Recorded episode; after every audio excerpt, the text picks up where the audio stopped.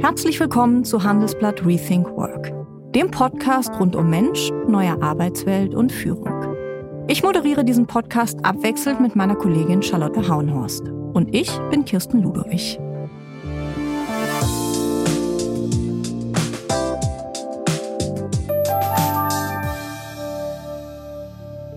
Wir sprechen in der heutigen Folge von Rethink Work über Diversity.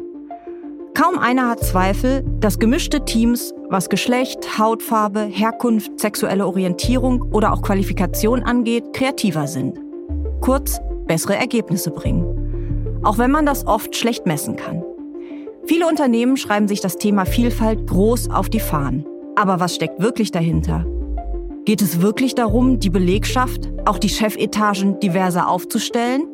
Also unterschiedliche Charaktere, Hintergründe und Erfahrungen in die Arbeit einzubringen? Oder geht es vielen Unternehmen am Ende des Tages vor allem um Imagepflege? Darüber spreche ich mit meinem heutigen Gast Oliver Maaßen. Er ist Personalchef und Vorstand beim schwäbischen Maschinenbauer Trumpf. Und er hat sich in einem Gastbeitrag im Handelsblatt letztes Jahr klar positioniert. Und zwar gegen Regenbogen in jedem LinkedIn-Profil. Und als mit einem Mann verheirateter Mann weiß er ganz genau, wovon er spricht. Herr Maaßen, herzlich willkommen. Hallo, Frau Ludwig. Was genau ist eigentlich so schlimm an Regenbogen bei LinkedIn? Schließlich stehen die Farben ja seit Jahrzehnten für die LGBTQ-Bewegung, für Vielfalt, für Toleranz. Also vielleicht muss ich erklären, warum ich mich aufgeregt habe und wann. Das kam in der Zeit der Fußball-Europameisterschaft im Sommer des letzten Jahres. Und auf einmal war die Regenbogenflagge überall. Und sie war vor allem da, wo ich sie nie vermutet hätte. Für mich ist diese Farbgebung und diese Flagge Ausdruck eines Bekenntnisses.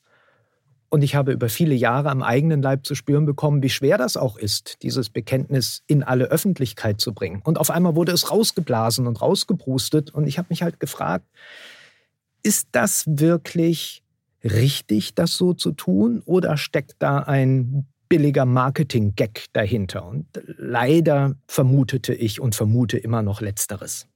Wo haben Sie die Farben gesehen, wo es Sie besonders irritiert hat?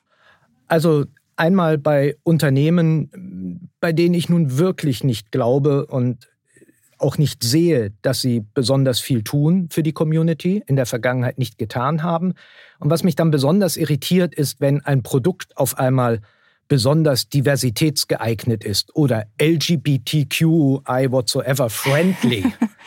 Sie sprachen von einem billigen Marketing-Gag. Das ist ja. ja schon ein ziemlich harter Vorwurf, dass viele Unternehmen einfach nur ihr Image pflegen wollen. Also erstmal ist ja Imagepflege etwas ganz Legitimes. Das darf ja auch jeder machen. Die Frage ist eben nur, verkommt da eine, eine Haltung, die für mich eine wichtige ist, als selbst Betroffener, der ich über Jahre auch gemerkt habe, dass vieles, vieles besser geworden ist, aber natürlich man immer noch heute auch gegen Vorurteile kämpfen muss.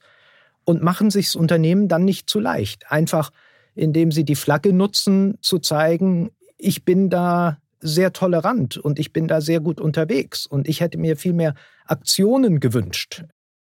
Übrigens auch mit gutem Beispiel, wenn ich die Fußballer sehe, die dann die Armbinde getragen haben, die Versuche in München die Allianz Arena als Zeichen gegen ein nicht gerade tolerantes Regime in Ungarn äh, am Stadion zu haben da gibt es sehr viel Positives. Also ich will das auch nicht alles über einen Kamm scheren. Das mhm. muss man sehr differenziert anschauen. Sie sind äh, verheiratet mit einem Mann. Äh, die Regenbogenflagge steht ja quasi traditionell als Symbol der homosexuellen Bewegung. Das hat sich ja dann mehr oder minder auch verbreitert äh, über die Jahre und Jahrzehnte. Ich höre so ein bisschen raus, dass es Sie vor allen Dingen auch deswegen stört, dass es so inflationär benutzt wird, weil darüber aus ihrer Sicht die eigene Botschaft, auch die eigene, ja, die persönliche Botschaft auch verloren geht. Ja, das ist zum Teil so. Ich bin heute 57 aufgewachsen, noch in einer Zeit, wo die Regenbogenflagge für mich zumindest dafür stand, ah, da trifft sich Community, da, da kannst du hingehen, da findest du Heimat. Und ähm, das war ja früher auch noch sehr verschämt, dass diese Fahne irgendwo hing an einem Lokal in München bei uns am Gärtnerplatz, dann irgendwann auch mal aus Häusern und irgendwann vor Münchner Rathaus. Das war für mich CSD und das Münchner Rathaus schafft es, die Regenbogenflagge rauszuhängen. ein extrem starkes Signal für Toleranz und auch ein glaubwürdiges. Wenn der Oberbürgermeister dann mitmarschierte vorne an, dann fand ich das ein glaubwürdiges und richtiges und gutes Signal. Aber dieses Inflationäre, das ist dann für mich der Punkt, wo ich sage, da wird es dann etwas kritisch. Da habe ich Trittbrettfahrer, die einfach ohne eine eigene, ein eigenes Bekenntnis, eine eigene Aussage zu treffen, einfach nur das zu Marketingzwecken nutzen. Sind Sie als homosexueller Mann für viele glaubwürdiger, wenn Sie darüber sprechen und wenn Sie das kritisieren? Oh, das ist ganz schwer, Frau Ludwig. Ich, ich tue mich da auch deshalb so schwer, weil ich war nie Schwulenaktivist. Das Wort kommt mir auch nur schwer über die Lippen. Ich habe lange Zeit ein auch eher verdecktes Leben geführt. Ich habe über viele Jahre auch meiner beruflichen Karriere Privatleben und berufliches strikt voneinander getrennt. Da wusste niemand, wer bei mir zu Hause mit mir lebt und mit wem ich zusammen bin. Und das hat sich vor einigen Jahren dann verändert, weil ich auch glaubte, das geht so nicht weiter, weil ich für mich persönlich empfunden habe, dass diese strikte Trennung nicht zukunftsfähig ist. Vielleicht auch, weil ich den Mann an meiner Seite hatte, mit dem ich auch bei sozialen Netzwerkveranstaltungen etc. auftreten wollte. Und ab dem Moment habe ich gemerkt, dass es gar nicht so viele Menschen in Unternehmen und in der Wirtschaft gibt, die damit sehr offen und normal umgehen. Und da kommt einem dann auf einmal so ein bisschen dieses Verantwortungsgefühl zu, dass man sagt, ja, musst du denn da etwas dafür tun? Ich habe das ganz, ganz dosiert gemacht. Mhm. Und diese vielleicht auch tatsächlich jetzt erste Äußerung, die auch aus dieser emotionalen, fast schon Wut über diese inflationäre Regenbogenflagge entstanden ist, kommt für mich auch noch mal eine neue Beschäftigung mit dem Thema, eine Reflexion und auch der Wunsch, in meinen kleinen Möglichkeiten etwas zu tun, dass Toleranz weiter auch in Unternehmen und weit darüber hinaus um sich greift und dass wir eine Selbstverständlichkeit entwickeln im mhm. Umgang mit dieser Community. Verantwortungsgefühl ist ein gutes Stichwort. Ich beobachte zum Beispiel bei mir selbst, dass ganz viele Themen, die mit Frauen zu tun haben, also ob es jetzt um die Förderung von Kolleginnen in der Redaktion geht oder auch darum, mehr Leserinnen für das Handelsblatt zu gewinnen, dass diese Themen bei mir landen. Absolut. Das glaube ich auch, dass das so ist. Da, da ist dann halt jemand da, der als Prototyp für etwas steht und dann geht man dahin und sagt, du müsstest doch oder mach doch mal. Und ich finde, das ist legitim, das ist auch richtig und da muss man sich ja auch entsprechend engagieren. Was, was mir, weil Sie das Thema Frauen gerade auch ansprechen, auch so wichtig ist, ist, dass wir das Thema Diversität und Vielfalt nicht immer reduzieren. Ich darf es nicht reduzieren auf die schwule, lesbische, transgender etc. etc. Community. Sie dürfen es nicht auf Frauen. Wir müssen einfach diesem Diversitätsbegriff, finde ich, eine ganzheitliche Verantwortung geben. Das ist mir sehr, sehr wichtig.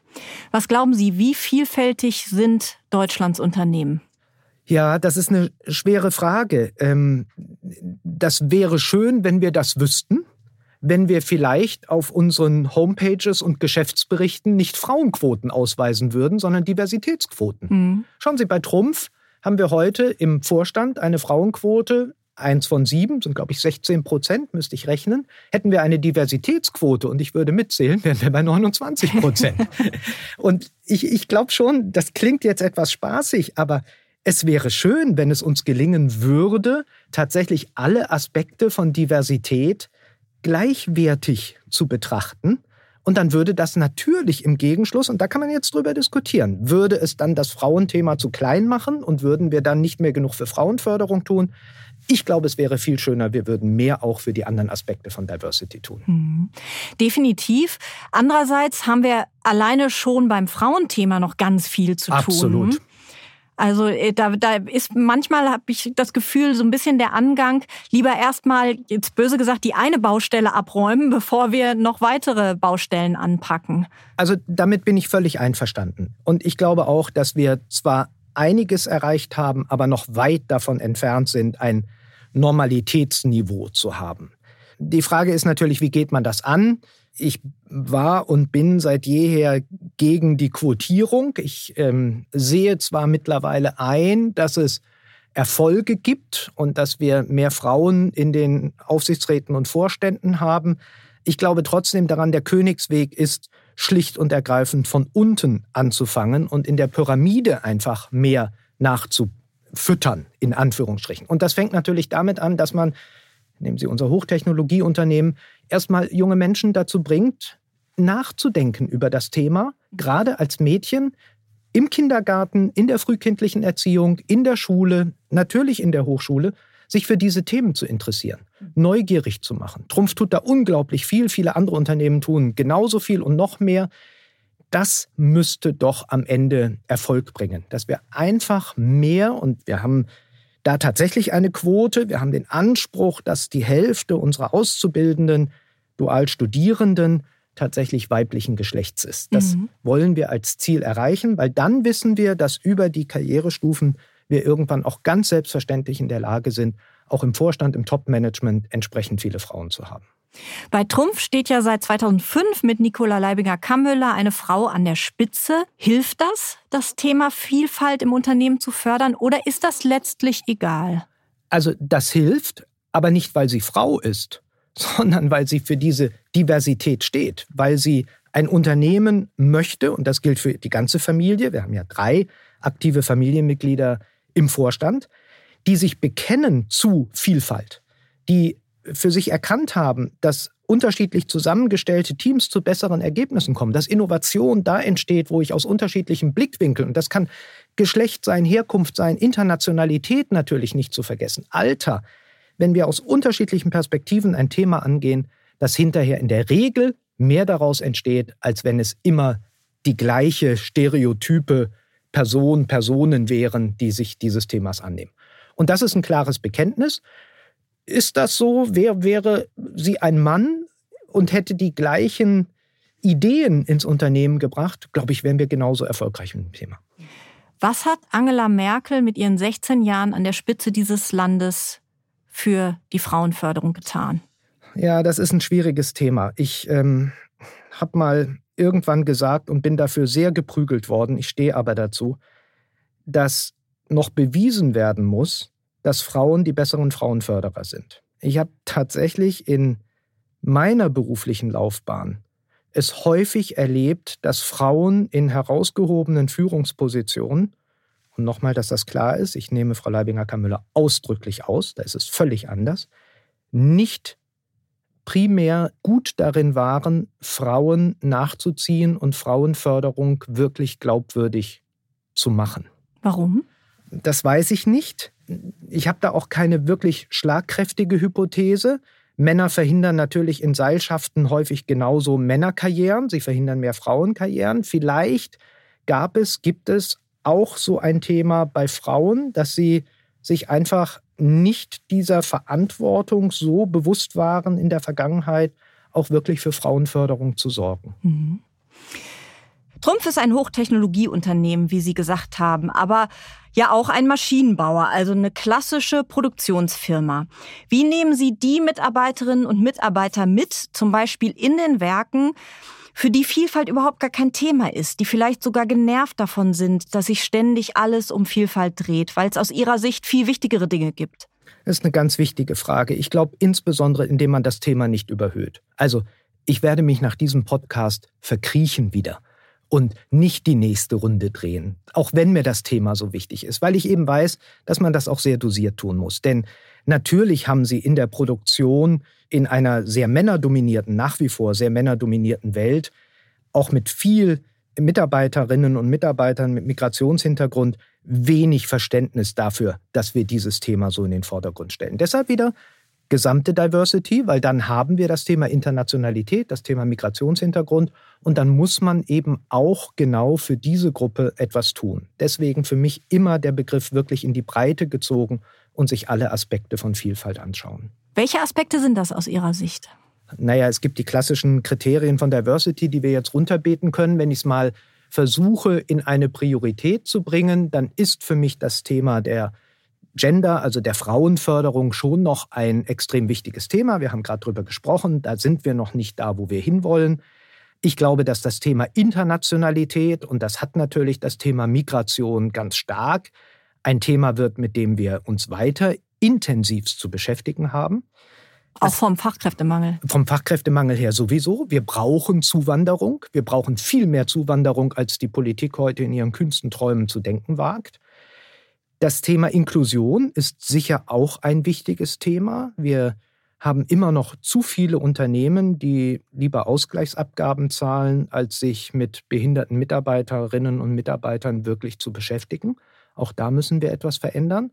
Und ich glaube, das Thema Alter ist ein Thema, was unterbelichtet ist. Wir haben vor 20 Jahren zweieinhalb Generationen im Unternehmen gehabt und die waren sich auch ähnlicher als die vier Generationen, die wir heute haben. Vom 15-jährigen Realschüler, der seine Ausbildung beginnt, bis zu, ich hatte gerade gestern das Vergnügen, einen Mitarbeiter aus meinem Bereich nach 49 Jahren, der hat sein 50-jähriges Jubiläum im September dann in der Altersteilzeit verabschieden zu dürfen.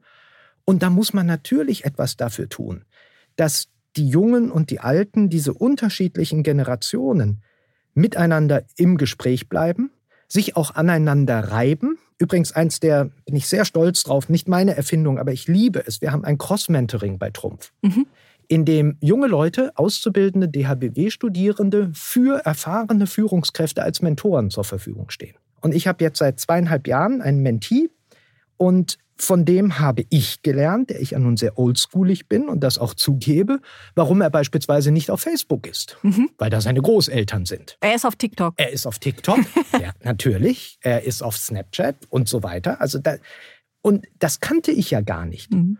Und mit ihm dann mal da drauf zu gehen, das zu erleben, gibt mir wieder die Sicherheit, dass ich auch in der Ansprache der jungen Generation immer noch oldschoolig bleibe, aber ein bisschen mehr Ahnung habe, was die bewegt und mhm. das auch mal gesehen und erlebt habe. Mhm. Und das ist ein Instrument, dieses Cross-Mentoring, was ich sehr, sehr empfehlen kann, wo wir hervorragende Erfahrungen gemacht haben.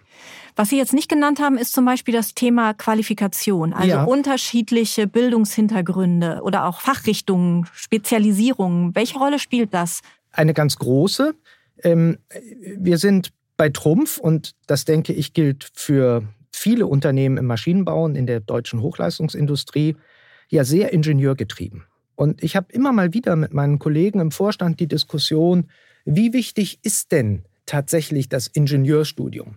Wie wichtig ist der Doktortitel? Wie wichtig sind die Qualifizierungsmaßnahmen und die entsprechenden Hochschulen, aus denen man kommt? Und ich sage dann immer und frage gerade die Familienmitglieder, warum haben Sie mich denn eigentlich eingestellt, der ich kein Ingenieur bin, keinen technischen Hintergrund habe, Betriebswirt von Hause aus, an einer Fachhochschule studiert habe, äh, nicht aus dem technischen Umfeld komme. Ich habe, brauche immer noch Nachhilfe in ganz vielen technischen Themen, muss mich aus Diskussionen raushalten, wenn die Kollegen intensivst miteinander ins Gespräch kommen.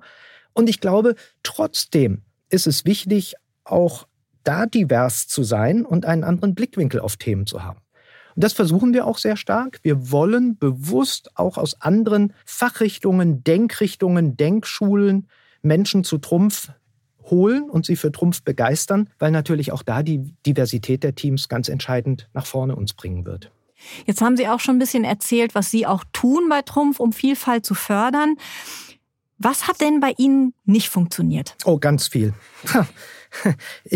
Immer wieder. Also gehen wir auch da die Aspekte durch. Wir haben beim Thema Frauenförderung es immer noch nicht geschafft, an diese 50-Prozent-Quote von unten ranzukommen.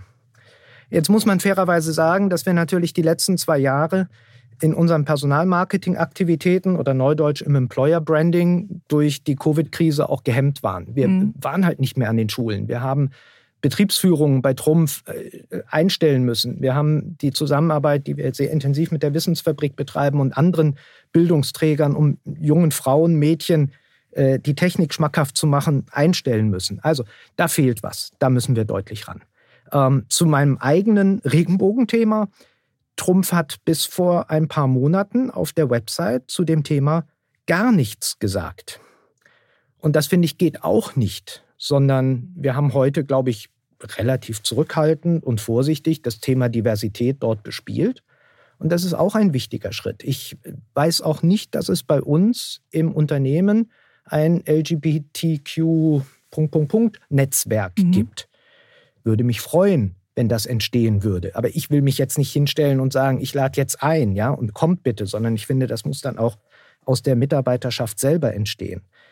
Sie haben das Thema Qualifizierung angesprochen. Wir müssen sicher noch bunter werden in den Kompetenzen, die unsere Mitarbeiter mitbringen, die Bewerber mitbringen von außen. Wir müssen uns mehr öffnen, auch andere Kompetenzprofile ansprechen zu können, attraktiv zu werden für diese Mitarbeiter. Also die Liste ist lang.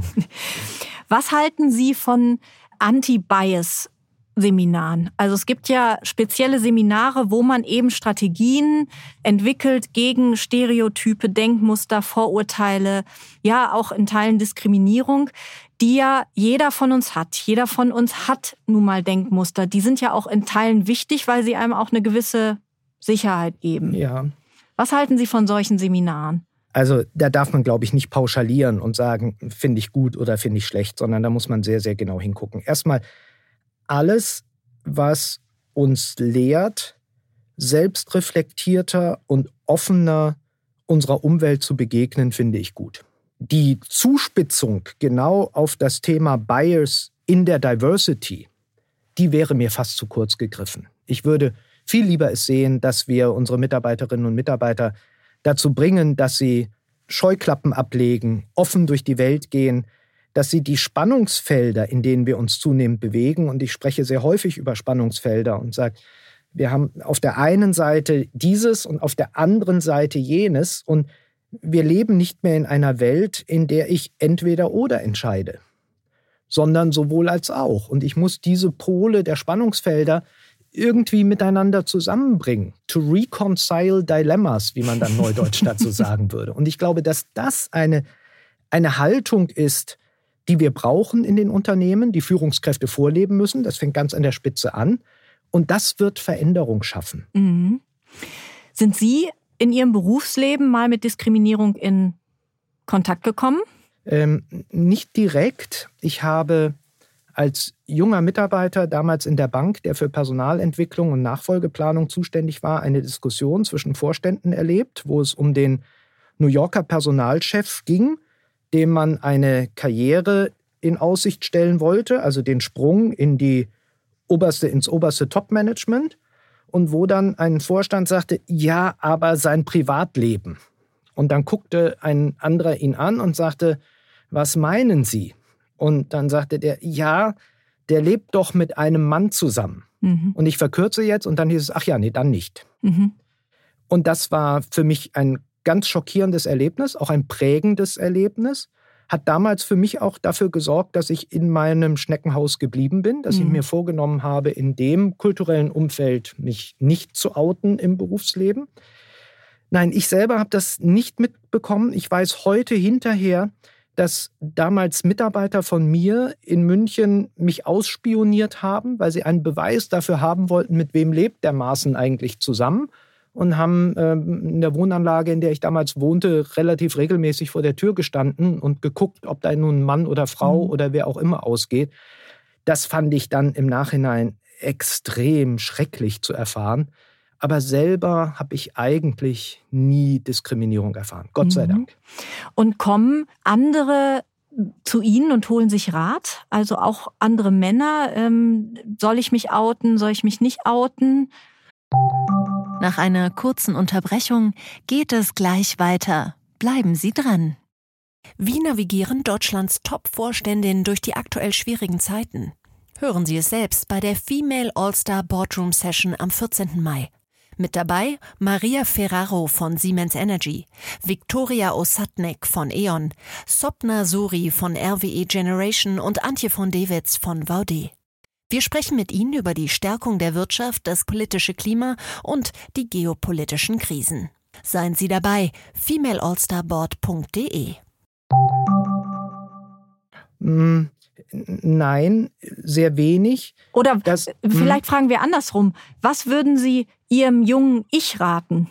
Aus Ihrer ja, heutigen Perspektive? Die, die Frage ist super, weil äh, die Antwort auf Ihre erste Frage wäre gewesen, ich glaube, ich bin einfach für die kein Referenzpunkt. Ja? Ein, ein heute 16-Jähriger, und das ist ja so die Zeit, in der man wahrscheinlich darüber nachdenkt und dann sich outet, wird mit einem 57-Jährigen das nicht besprechen. Mhm. Deswegen eben mein Nein. Aber mein, meinem jüngeren Ich sage ich, Gott sei Dank hast du diese berühmte Gnade der späten Geburt. Du lebst heute in einer Zeit, in der es selbstverständlich ist, zumindest in unserem Land. Ich meine, weisen wir an der Stelle auch noch mal darauf hin, wie viele Länder es gibt, in denen es überhaupt nicht selbstverständlich ist, so frei leben zu können, als schwuler Mann, als lesbische Frau, als Transgender. Und äh, nutze diese Freiheit. Oute dich so früh wie möglich. Ähm, geh ganz selbstverständlich damit um. Ich glaube auch, dass dieses, dieser Begriff des Outens vielleicht in den nächsten fünf bis zehn Jahren von der Bildfläche verschwinden wird, weil es eben gar kein keine Notwendigkeit zum Outen mehr gibt, sondern es ist Teil meines Lebens und meiner, ja, mein, meines Lebensstils. Ähm, eine gute Freundin hat ihren Sohn gefragt, als er jetzt 18 wurde, sag mal, bist du eigentlich schwul? Weil die Eltern das nicht wussten. Und sagte, Mama, du lebst ja völlig hinterm Mond. Und dann sagt sie, wieso? Ja, also, ob ich schwul bin oder hetero bin. Das spielt doch überhaupt keine Rolle.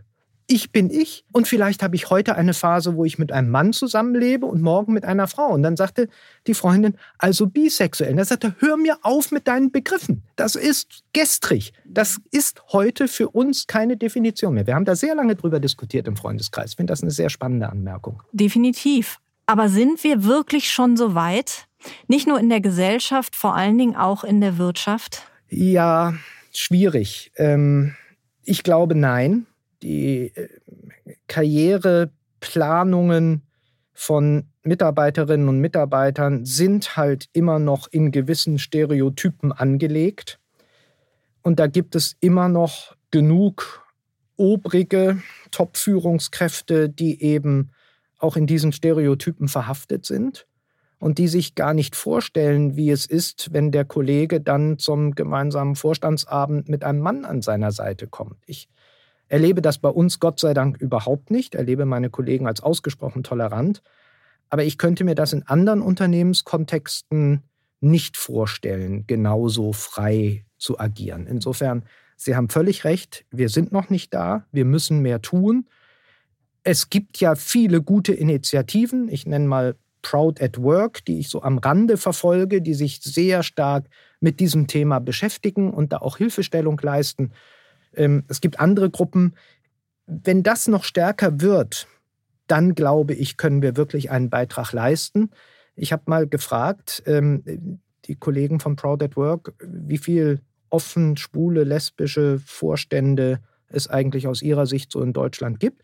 Und die haben mir bestätigt, das hat deutlich zugenommen in den letzten drei, fünf Jahren, also auch wirklich erst jetzt so kurzfristig. Aber es sind natürlich immer noch verschwindend gering. Wir wissen deutlich mehr Kolleginnen und Kollegen gehören zur Community trauen sich aber nicht damit offen umzugehen. Mhm. Es ist ja auch ein Punkt zum Beispiel, ähm, der auch in der Gesellschaft ganz schwierig ist, finde ich, ähm, dass zum Beispiel schwule Männer immer noch nicht Blut spenden dürfen. Also ich kenne ein Unternehmen, was sich auch gerade diese Kampagne ähm, auf die Fahnen geschrieben hat und gesagt hat, wir kämpfen jetzt dafür, dass äh, Blutspende äh, auch bei schwulen Männern erlaubt ist. Ich habe das ganz lange nicht gewusst und das zeigt eben auch, wie wenig ich mich eigentlich in diesen aktivistischen Szenen auch rumgetrieben habe, wie schlecht informiert ich war äh, und war früher beim Blutspenden, habe da nie drüber nachgedacht. Mich hat auch niemand gefragt. Ich weiß gar nicht, ob es auf Fragebögen dann tatsächlich irgendwo ein Kreuz ist, bin nicht sicher. Und wollte dann mal wieder gehen und dann sagte mein damaliger Freund, du darfst gar nicht. Das ich, wie ich darf nicht. Nein, du darfst nicht. Und das war für mich ein echtes Schockerlebnis. Mhm. Also jede Initiative, die da hilft, und ich glaube, wir haben heute ja nun hoffentlich äh, Verfahren, die Sicherheit garantieren. Bin absolut dafür, diese Diskriminierung muss abgeschafft mhm. werden.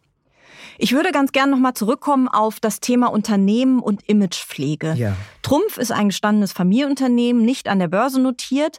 Es gibt aber ja auch viele Konzerne, da ist das anders. Die sind ihren Aktionären verpflichtet und Sie haben es vorhin angesprochen, es gibt viele Länder auf dieser Welt, in denen es gar keine Toleranz für Vielfalt gibt, in denen diese Unternehmen aber Geschäfte machen. Können Sie da nicht verstehen, dass manche Unternehmen vor allem mit Blick auf mögliche Schäden für dieses Geschäft zurückhaltend sind? Ich kann das nachvollziehen, aber nicht gutheißen. Und verstehe natürlich, dass wirtschaftliche Erwägungen für Unternehmen immer eine Rolle spielen. Das tun sie für uns als Familienunternehmen auch. Ja, ich bin mir nicht sicher, ob wir bereit wären, in Ungarn oder in Polen genauso offen so ein Interview zu führen, mhm. wie wir es hier in Deutschland sind. Ich glaube nur auch sehr stark die Notwendigkeit, dass Unternehmen ihrer gesellschaftlichen Verantwortung auch dadurch nachkommen, sich hier zu positionieren und zwar glaubhaft zu positionieren. Und auch, ist ja auch ein Spannungsfeld, das Spannungsfeld aushalten zwischen Toleranzsignal auf der einen Seite und alles dafür tun und Geschäft machen in Ländern, nennen wir es nochmal, wie Polen oder Ungarn, in denen eben dieses Thema als extrem schwierig und ein sehr, sehr intolerantes Land begriffen wird. Das auszuhalten und da eine auch wieder Reconcile the Dilemma, eine Vereinigung dieser beiden Pole irgendwie hinzubekommen, das halte ich für unsere Aufgabe als Unternehmen. Kennen Sie Unternehmen, und jetzt dürfen Sie nicht Trumpf nennen, die äh, da vorbildlich sind? Also ich möchte jetzt kein Unternehmen nennen, weil ich glaube tatsächlich, dass es kein Unternehmen gibt, das wirklich nachhaltig wirtschaftliche Interessen riskiert, um hier eine besonders positive Botschaft in Richtung Toleranz zu senden. Ich hoffe, ich irre mich und dann würde ich mich sehr freuen, wenn sich diese Unternehmen bei mir oder bei Ihnen melden und dann würde ich das sehr gerne kennenlernen, wie sie das machen. In Ihrem Gastbeitrag haben Sie gesagt, es stört Sie noch was auf LinkedIn. Und das sind nicht die Regenbogen, sondern ähm, das ist die unglaubliche Titelei und diese Titelsehnsucht, die Sie da bei denen Ihnen, die Ihnen bei LinkedIn begegnet. Ja, ich habe mich schon immer sehr schwer getan mit der Frage, wie können wir eigentlich hierarchiefreier sein oder was macht es eigentlich aus, dass wir so sehr auf Titel und andere Nebenprodukte schauen? Ich habe mal in einem Unternehmen gearbeitet, da war der einstellige Tiefgaragenparkplatz das entscheidende Kriterium für Hierarchie. Wenn man da tatsächlich unter den ersten neun war und das ging dann so weiter, ja, also je niedriger die Nummer, desto wichtiger war man im Unternehmen. Und jeder kämpfte dafür, möglichst nah auch nah am Fahrstuhl, aber eben mit einer niedrigen Nummer zu sein. Das übersetzt hat mich schon immer fragen lassen, und das ist ja Teil auch personalpolitischer Aufgabenstellung. Wie gehen wir mit diesem Thema eigentlich um? Ähm, ich erinnere mich an eine Zeit in der Bank, wo wir fusioniert haben, den deutschen Teil mit dem italienischen, österreichischen, osteuropäischen Teil in dem die Frage kam, welche Titelstrukturen geben wir uns. Und dann war klar, wir wollen die amerikanischen Titelstrukturen, da gibt es den Vice President und den Senior Vice President und den Executive Vice President und das haben wir dann auch so eingeführt und dann kam auf einmal, naja, aber wir brauchen doch auch noch den Senior Executive Vice President. also hat man nochmal eine Hierarchieebene geschaffen. Und das beobachten wir ja ganz oft, ob das bei Loyalitätsprogrammen von Unternehmen ist oder sonst wo. Alles fängt an mit Bronze, Silber, Gold.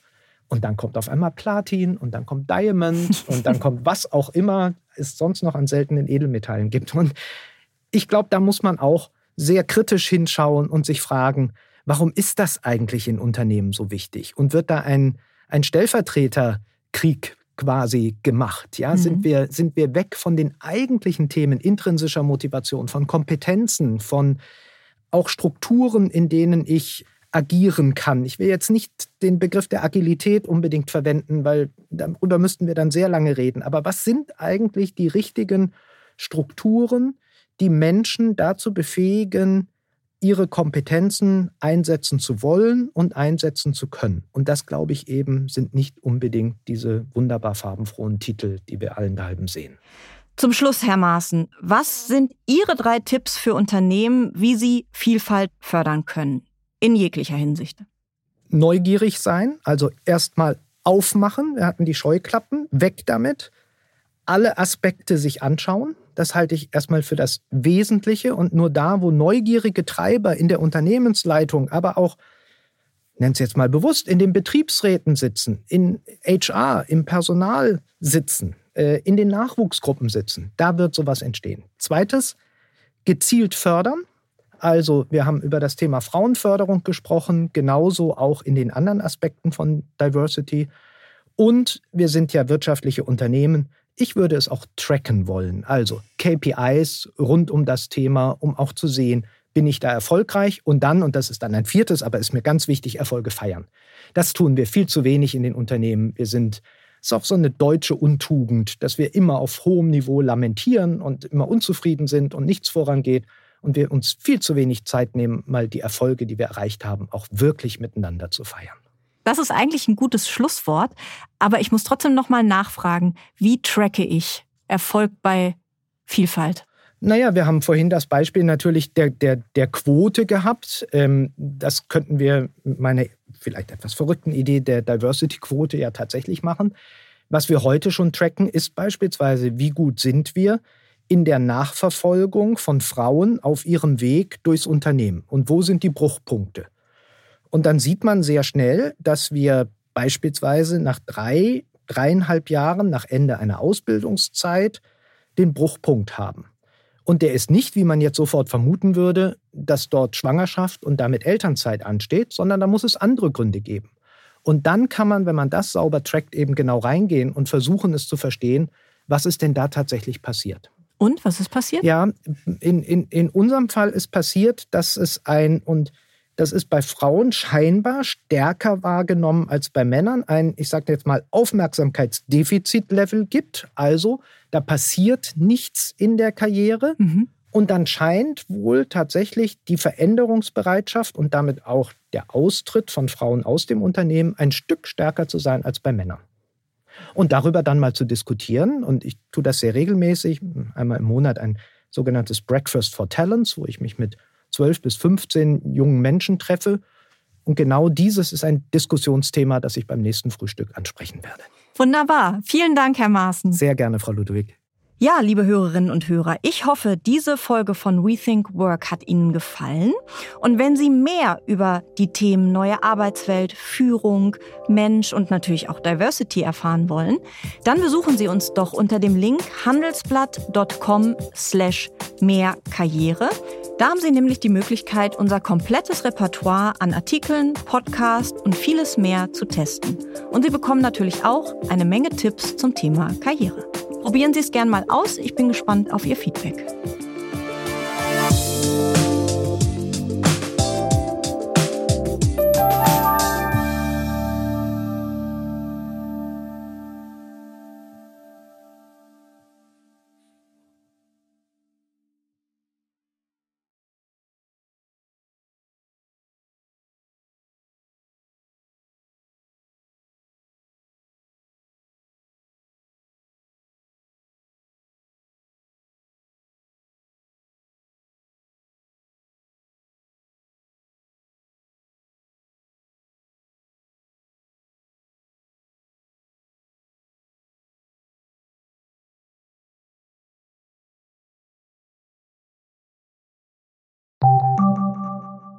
Bist du auf der Suche nach Inspiration und Netzwerkmöglichkeiten? Dann ist das Summer Camp der Handelsblatt Media Group genau das Richtige für dich. Treffe über 800 EntscheiderInnen, nimm an interaktiven Workshops teil und werde Teil der einzigartigen Camp Community.